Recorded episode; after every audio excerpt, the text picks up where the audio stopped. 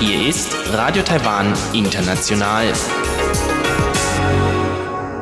Herzlich willkommen zum halbstündigen deutschsprachigen Programm von Radio Taiwan International am heutigen Sonntag, den 27. Januar. Am Mikrofon begrüßt die Karina Rother und folgendes haben wir heute für Sie im Programm. Zuerst das Wochenendmagazin mit Robert Stier und seinem heutigen Gast Dr. Dr. Christian Helmut Wenzel, einem Professor an der Nationalen Taiwan Universität, der heute über westliche und östliche Philosophie reflektiert. Darauf folgt das Kaleidoskop mit Chobi Hui und Sebastian Hambach, heute zum Thema Neujahrsfest und den Vorbereitungen, die die Taiwaner schon Wochen im Voraus treffen. Nun zuerst das Wochenendmagazin. Herzlich willkommen beim Wochenendmagazin. Schön, dass ihr eingeschaltet habt. Herr Professor Dr. Dr. Wenzel, schön, dass Sie heute hier sind. Wie hat das mit Ihnen angefangen, mit Ihnen und Taiwan? Ja, ich habe in meinen Zwanzigern in den USA Mathematik studiert und das war in den 1980ern. Und damals bin ich von Deutschland in die USA gegangen und habe zum ersten Mal viele Asiaten gesehen, weil in den 19, 1980ern in Deutschland, da waren in Deutschland fast nur Deutsche und dann sah man keine Asiaten auf den Straßen. Und als ich in die USA ging, war ich umgeben von ganz vielen Japanern, Chinesen, Koreanern und das hat mich fasziniert. Und ich habe dann während meines Mathematikstudiums als Hobby nebenbei Chinesisch gelernt, aus einfach kulturellem Interesse. Das hat mich fasziniert. Sprachen haben mich schon immer interessiert. Und ich habe dann eben nebenbei Chinesisch gelernt und das ist schon lange her. Und daher kommt das, das ist die Wurzel dessen, dass ich jetzt in Taiwan bin. Welche unterschiedlichen Herangehensweisen gibt es in der westlichen und in der asiatischen Philosophie? Ja, das ist ein weites Feld. Ähm, da muss man aufpassen, dass man keine falschen, stereotypischen Aussagen zum Besten gibt. Erstmal Westen, das ist sehr groß. Also Schweden, Italien, Afrika, Amerika. Also was genau ist der Westen? Das ist schon mal sehr ein komplexes, großes Feld. Und das außerdem hat es eine lange Geschichte, äh, 2000 Jahre oder mehr. Und China, aus dem Westen denkt man oft, China sei was sehr Einheitliches. Aber China ist auch in sich komplex und vielfältig wie Europa. Und wenn man dann fragt, ja, wie sind die Chinesen so oder wie ist deren Philosophie? Das ist so ähnlich, wie man, wenn man fragen würde, ja, was, was, wie sieht der Europäer aus? Und das ist eben schwierig, da was Allgemeines zu sagen. Auf der anderen Seite gibt es Unterschiede, ganz klar. Also die Traditionen äh, sind sehr verschieden, äh, aber sehr schwierig, da was Allgemeines zu sagen, was nicht ganz viele Ausnahmen in sich einschließt. Ja, verstehe. Um vielleicht ansatzweise etwas zu sagen. Also die Philosophie im Westen, im weiteren Sinne, also ist sehr geprägt von der griechischen Philosophie und vom Christentum. Und in China oder Asien gab es kein Christentum und auch nicht die Vorstellung eines Schöpfergottes. Ähm, das ist ein großer Unterschied. Ein anderer Unterschied ist, dass man in, in Griechenland sich ähm, auch mit den Naturwissenschaften beschäftigt hat ähm, währenddem in China die Philosophen hauptsächlich in der Politik aktiv waren. Also die Chinesen haben sich weniger interessiert für Technologie. Die haben sie zwar auch entwickelt, aber die ähm, Denker, die jetzt als Philosophen bezeichnet werden, haben sich hauptsächlich mit dem beschäftigt, was man Ethik nennen würde in China. Währenddem, wenn man Aristoteles liest, er hat äh, viel geschrieben über Biologie, über was wir jetzt Physik nennen würden und hatte ganze Forscherteams eingesetzt, um biologische ähm, ähm, ja, äh, Tiere und äh, Muscheln und äh, Insekten zu sammeln und zu klassifizieren. Äh, das hat man in China nicht gemacht. Und äh, wofür die chinesischen Philosophen bekannt sind, ist hauptsächlich Politik, Ethik, Moral, Staatsführung. Das ist also ein ganz anderer Schwerpunkt ähm, auf ähm, Politik. Und in Griechenland hat man auch Logik betrieben und Ontologie und Erkenntnistheorie. Und das, dafür, dafür haben sich die Chinesen weniger interessiert. Sie haben, sich, sie haben den Schwerpunkt mehr auf Ethik und Politik gelegt von vornherein. Das ist schon mal ein ganz großer äh, Unterschied von vor 2500 Jahren. Vielleicht mehr oder weniger bis jetzt. Welche Auswirkungen hat das Fehlen eines Schöpfergottes auf die Mentalität und Kultur der Menschen? Die Idee eines Schöpfergottes, ähm, wie man ihn im Christentum hat, also impliziert, dass es da jemanden gibt, der alles sieht. Ähm, man kann da nichts verstecken. Ähm, und dazu gehört auch die Vorstellung eines Lebens nach dem Tod in Hölle oder Himmel. Ähm, das hat die westliche Kultur stark geprägt. Ähm, und in China gibt es auf der anderen Seite einen sehr, also einen sehr großen Ahnenkult. Also viele, zum Beispiel in Taiwan, alle Familien, soweit ich sehen kann, haben einen kleinen Altar, ähm, wo die, die Ahnen verehrt werden. Und ähm, man glaubt, man muss, man schuldet den Ahnen etwas. Man muss da etwas zurückgeben. Man muss die eigene Existenz ein bisschen rechtfertigen. Das sind aber die Ahnen. Das ist nicht ein Gott, der alles sieht. Ähm, das ist was ganz anderes. Also im, im, im, beim, im Christentum hat man einen Gott, der alles sieht. Und dann gibt es so etwas wie eine absolute Wahrheit, weil er alles sieht. Ja. Währenddem in China ist das mehr familienbezogen auf die Vorfahren. Es gibt viele Götter, aber es gibt nicht diesen Schöpfergott, der alles sieht. Man kann mit den Göttern eher was verhandeln in China. Man kann mit dem christlichen Gott nicht was verhandeln.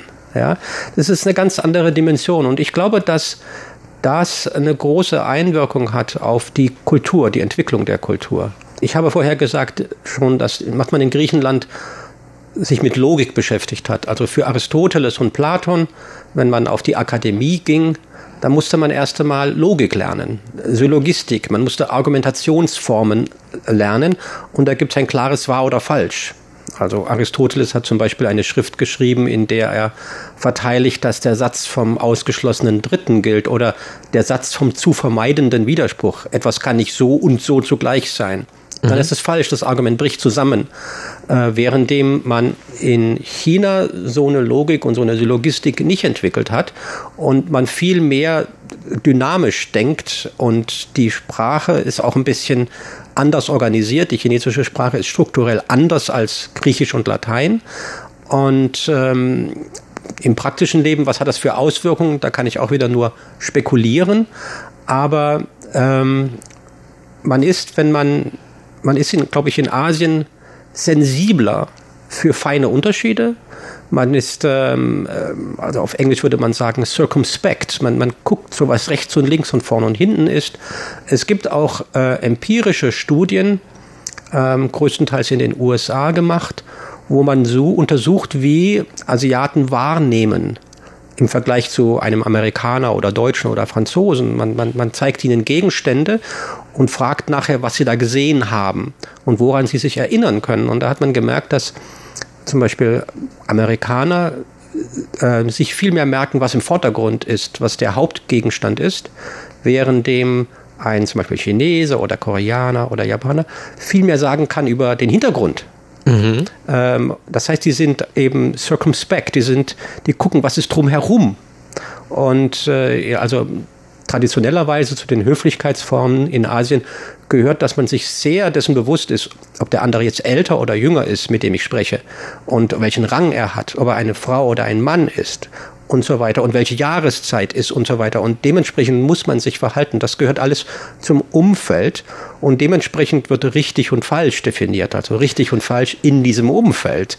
Und während man, wenn man jetzt einen Schöpfergott hat, dann hat man so einen absoluten Standpunkt und das entspricht, das ist so ein bisschen meine Vorstellung, der Logik, die zeitlos universal gilt wie die Mathematik.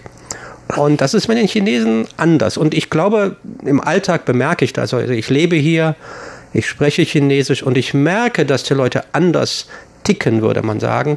Und ähm, das halte ich für einen großen Unterschied. Und ich glaube, dass das zusammenhängt mit, also Schöpfergott oder nicht, Logik als Disziplin, schon bei Aristoteles ja oder nein.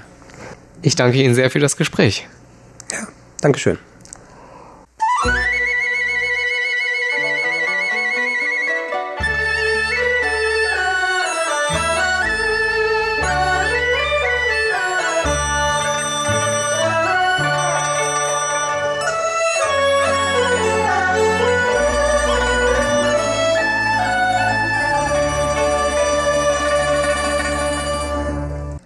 Dann geht es weiter mit dem Kaleidoskop und Chobihoy und Sebastian Hambach. Das Jahr des Schweins steht vor der Tür und die beiden sprechen darüber, welche Vorbereitungen denn für das Neujahrsfest getroffen werden müssen. Dazu gehören unter anderem ein gründlicher Hausputz, das Waschen des Autos und der Kauf von roten Umschlägen. Warum? Das erfahren Sie jetzt im Kaleidoskop.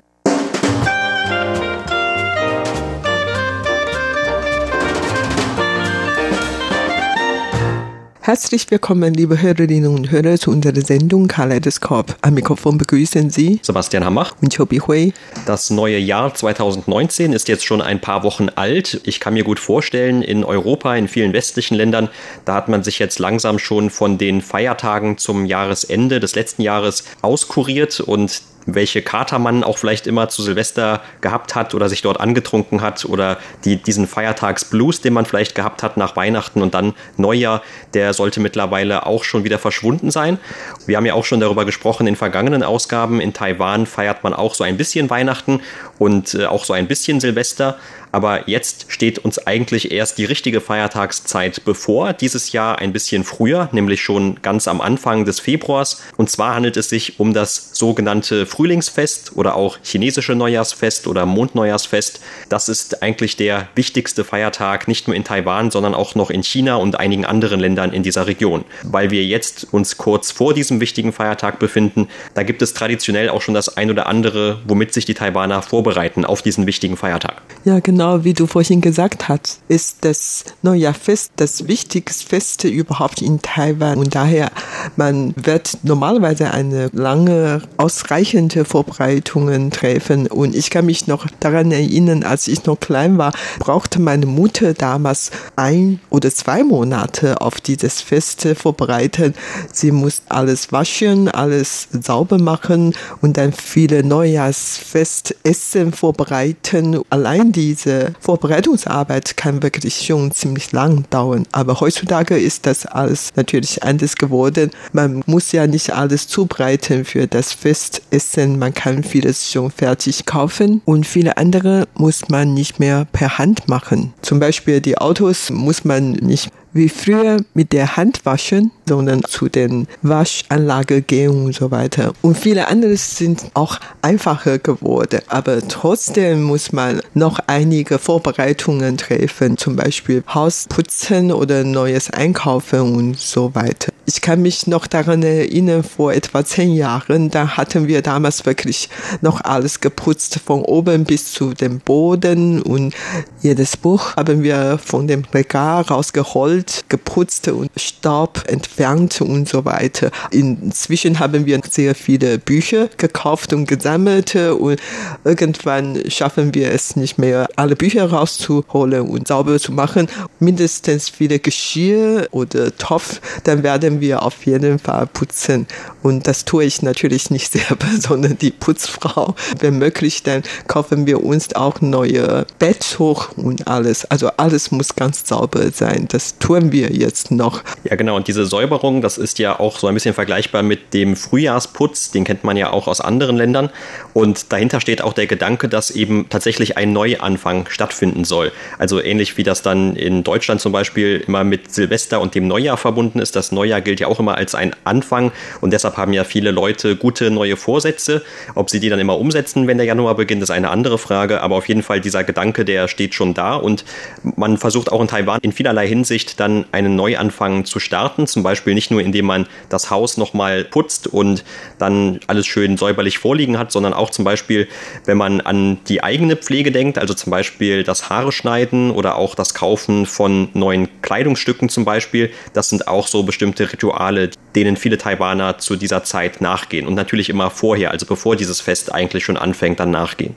Ja, du hast es vorhin noch von dem Halle Schneiden gesprochen. Das geht eigentlich auch dazu, nicht nur das Haus oder die Wohnung ganz sauber sein sollte, sondern auch die Menschen selber. Also von Kopf bis zu den Schuhsohlen muss man alles ganz neu sein und man kann keine neue Perücken kaufen. Das muss man nicht, wenn man noch die Haare hat. Aber ein neuer Schnitt oder eine neue Dauerwelle, eine neue Friseur sollte man haben und daher immer vor dem Neujahrfest, dann staut sich auch in vielen Haarsalons. Man muss ja lange warten und jeder möchte eine neue Dauerwelle oder Haarfärbung haben und so. Das dauert immer länger und das kostet auch viel. Also die machen nicht nur kein Sonderangebot, sondern der Preis wird erhöht. Das ist eine alte Gewohnheit in Taiwan, dass man zwei, drei Wochen vor dem chinesischen Neujahr für diese Leute, die uns bedient haben,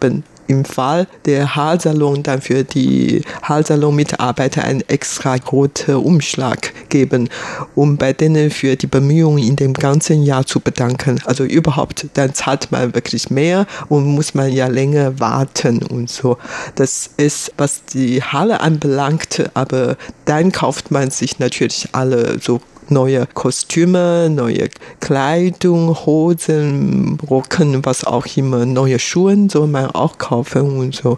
Auf jeden Fall während der chinesischen Neujahrsfeiertage sollte man jeden Tag ganz neu erscheinen. Also wie gesagt, neues Jahr, neue Hoffnung, neue Kleidung, neue Stimmung, alles soll gut sein und so. Aber nicht nur die Halle so neu gestaltet oder hergerichtet, sondern überhaupt auch anderen, zum Beispiel Auto, so auch gewaschen werden. Wenn möglich, kauft man sich sogar am Jahresende neues Auto. Also am Jahresende des Mondjahres sozusagen. Also in dem Fall dann durchaus auch noch im Januar oder Februar.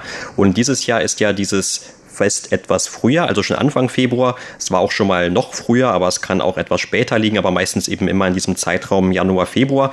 Und alles, was wir bisher erzählt haben, das hört sich ja eigentlich eher nach sehr viel Arbeit an und gar nicht eher für, als ein so eher freudiges Ereignis, aber trotzdem die Leute, die freuen sich natürlich vor allem immer auf dieses Fest. meistens wurde das uns als Ausländern, die zum Beispiel in Taiwan Chinesisch gelernt haben, immer so verglichen mit dem Weihnachtsfest. Also das heißt zum Beispiel für die Kinder hier in Taiwan, da ist das etwa genauso ein freudiges Ereignis wie für die Kinder dann in anderen Ländern, die Weihnachten feiern und die dann zum Beispiel auch Geschenke bekommen. Du hast ja gerade eben schon erwähnt, dass deine Mutter früher etwa schon zwei Monate vorher angefangen hat mit so gewissen Vorbereitungen. Und das hat man ja dann auch. Manchmal die Vorbereitungen auf Weihnachten, die fangen ja schon an, wenn die Kinder dann anfangen, ihre Wunschzettel zu schreiben und mit den Dingen, die sie gerne hätten. Das ist eigentlich in Taiwan etwas einfacher, denn die Kinder müssen keine Wunschzettel schreiben, aber sie bekommen trotzdem etwas und darauf freuen sie sich eigentlich auch immer sehr, sehr stark. Und zwar sind das eben diese roten Umschläge, die du gerade auch schon erwähnt hattest. Also in diesen roten Umschlägen, das sind natürlich keine einfach roten Umschläge, wo nichts drin ist, sondern da sind tatsächlich meistens immer Geldscheine drin. Wobei der Betrag sich natürlich unterscheidet, immer je nachdem, wer an wen einen solchen roten Umschlag schenkt. Also normalerweise, wenn die Kinder noch kein eigenes Geld verdienen, dann bekommen sie ja immer von den Eltern einen etwas höheren Betrag. Wenn die Kinder dann irgendwann einmal selber Geld verdienen, dann wird das meistens auch erst umgedreht gedreht und sie geben dann auch einen Betrag an ihre Eltern. Wenn vielleicht beide Geld verdienen, dann schenken sie sich auch schon mal gegenseitig einen roten Umschlag und dann wird das Geld so ein bisschen hin und her geschoben, aber es bleibt in der Familie. Und es hat ja auch so ein bisschen dann mit dem Ansehen der Person zu tun, je nachdem, wie viel Geld sie in einen solchen roten Umschlag stecken kann. Und zum Beispiel auch bei Firmen, weil du hast ja auch gerade erzählt, dass zum Beispiel die Hausfrau oder die Friseurin einen roten Umschlag von den Kunden bekommen kann oder von den Arbeitgebern. Also in großen Firmen ist das ja auch durchaus bekannt, dass man zum Beispiel vom Firmenchef einen roten Umschlag bekommt, vielleicht nicht unbedingt zu diesem Neujahrsfest, aber auch zum Beispiel zu einer Hochzeit. Je nachdem, wie gut diese Firma oder wie bekannt diese Firma ist, wie groß der Umsatz ist, dann kann natürlich auch dort schon mal ein höherer Betrag drinstecken. Und das Geld in den Rotumschlag soll eigentlich keine alte Geldscheine sein, sondern ganz neue, brandneue Geldscheine sein. Daher einige Tage vor dem chinesischen Neujahr, da kann man schon sehen, dass viele Leute vor den Banken anstehen, weil die ihre alten Geldscheine gegen neue wechseln möchten und in allen Banken und Postamte bieten wirklich schon immer diese Service an.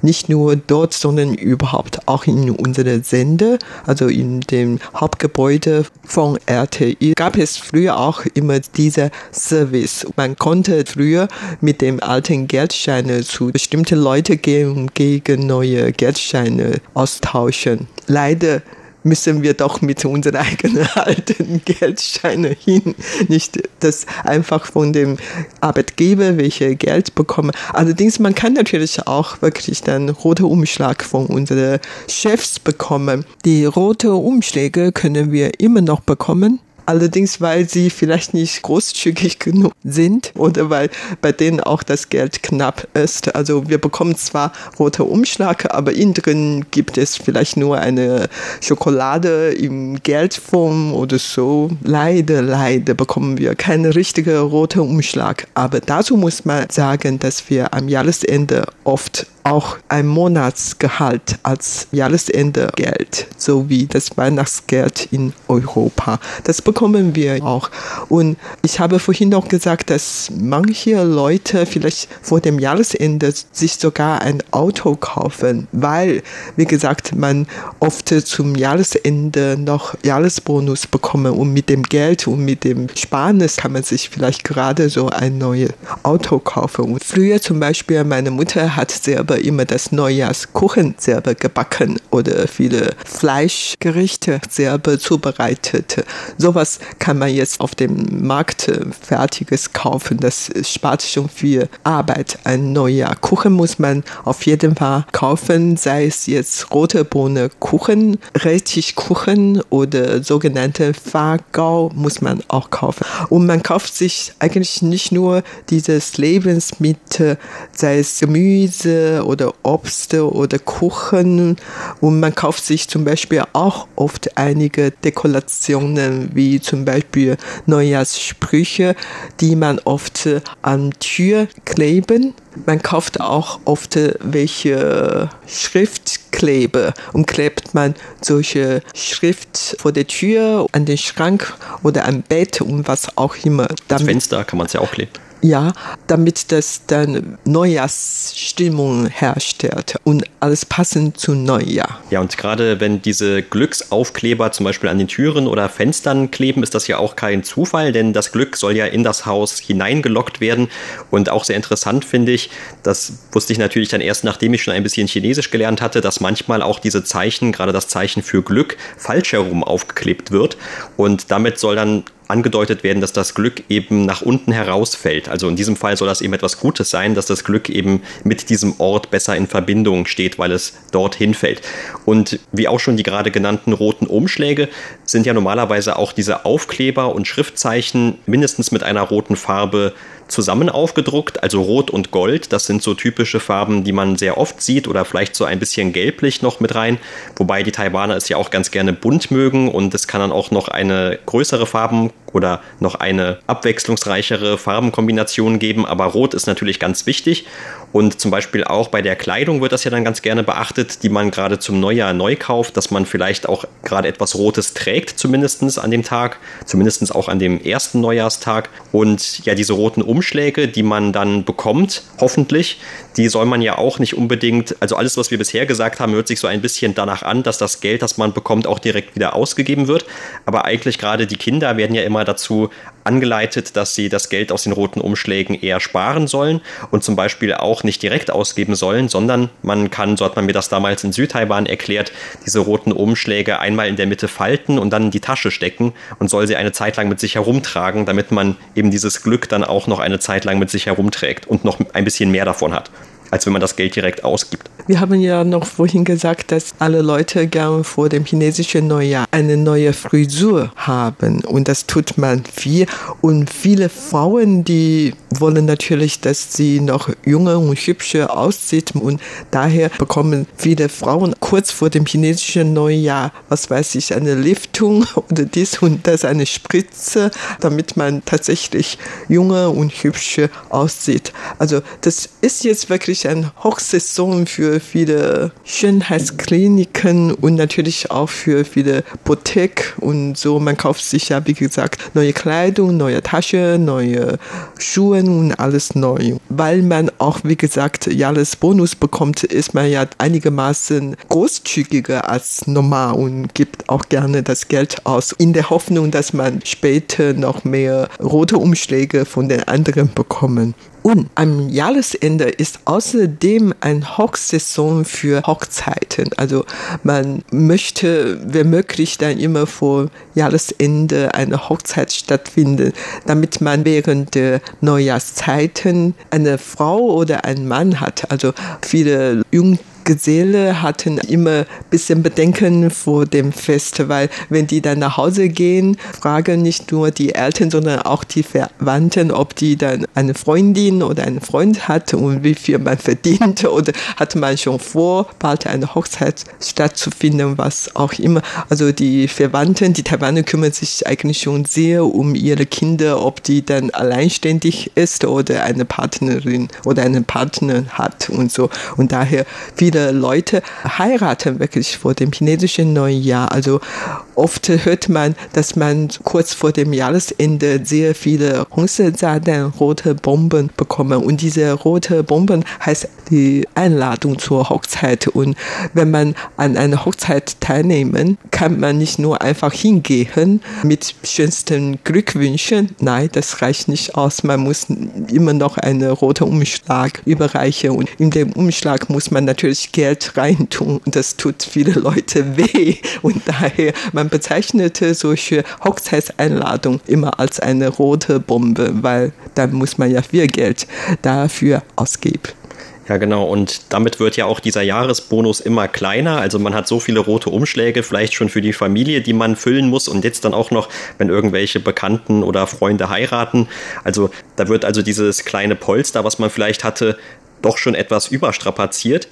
Aber kommen wir noch mal gerade zurück zu den anderen Vorbereitungen, zu den Dekorationen. Wir haben jetzt ja schon erwähnt, es gibt diese Schriftbänder oder auch diese Aufkleber mit diesen Glückssymbolen zum Beispiel oder anderen glücksverheißenden Symbolen. Und in diesem Jahr beziehungsweise jetzt in dem kommenden Jahr, da steht uns ja auch ein neues Tierkreiszeichen an, nämlich das Jahr des Schweins haben wir in dem kommenden Jahr.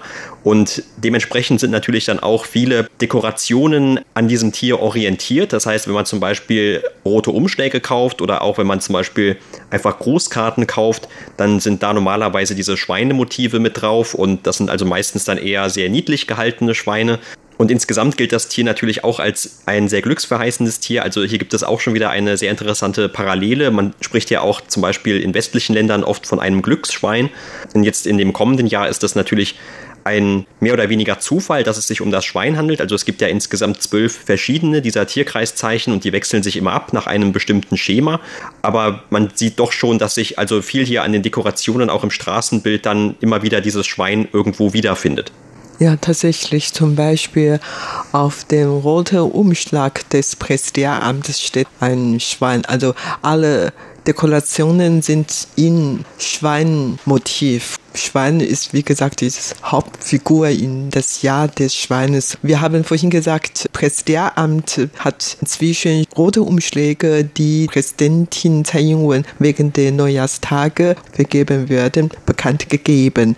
In Taiwan werden nicht nur innerhalb von den Familien, dass man gegenseitig rote Umschläge verteilen, sondern Präsidentin Tsai Ing-wen als das Oberhaupt der Republik China, sie verteilt auch jedes Jahr rote Umschläge an ihre Bevölkerung. Also viele Leute stehen dann an die Reihe und dann warten auf Präsidentin. Wenn die Präsidentin da ist, dann bekommt die direkt einen roten Umschlag von der Präsidentin. Und diese Aktion findet oft vor einem Tempel oder vor dem Präsidialamt oder was auch immer statt. Und das ist eine alte Gewohnheit und natürlich in solchen rote Umschlag gibt es keine Millionen Taiwan-Dollar. Nein, nicht einmal 100 Taiwan-Dollar und meistens nur ein Dollar, weil das alles nur eine symbolische Bedeutung hat. Also da ist vielleicht sogar die Schokolade in unserem Hongbao hier im Sender noch ein bisschen mehr wert als ein Taiwan-Dollar. Ja, genau. Aber jetzt kurz vor dem chinesischen Neujahr, wenn man die Neujahrsstimmung genießen oder bewundern möchten, da kann man natürlich noch den Dihua-Straße besuchen und dort gibt es jedes Jahr eine riesengroße Neujahrsmarkt, wo man besuchen kann und vieles beobachten kann. Das war's für heute in unserer Sendung Kaleidoskop. Vielen Dank für das Zuhören. Am Mikrofon waren Sebastian Hammer und Chobi Hui. Damit sind wir am Ende der deutschsprachigen Sendung von Radio Taiwan International am heutigen Sonntag, den 27. Januar. Das Gehörte finden Sie wie immer im Internet unter www.de.rti.org.tv. Ich bin Karina Rother, sage Tschüss, vielen Dank fürs Einschalten und bis zum nächsten Mal.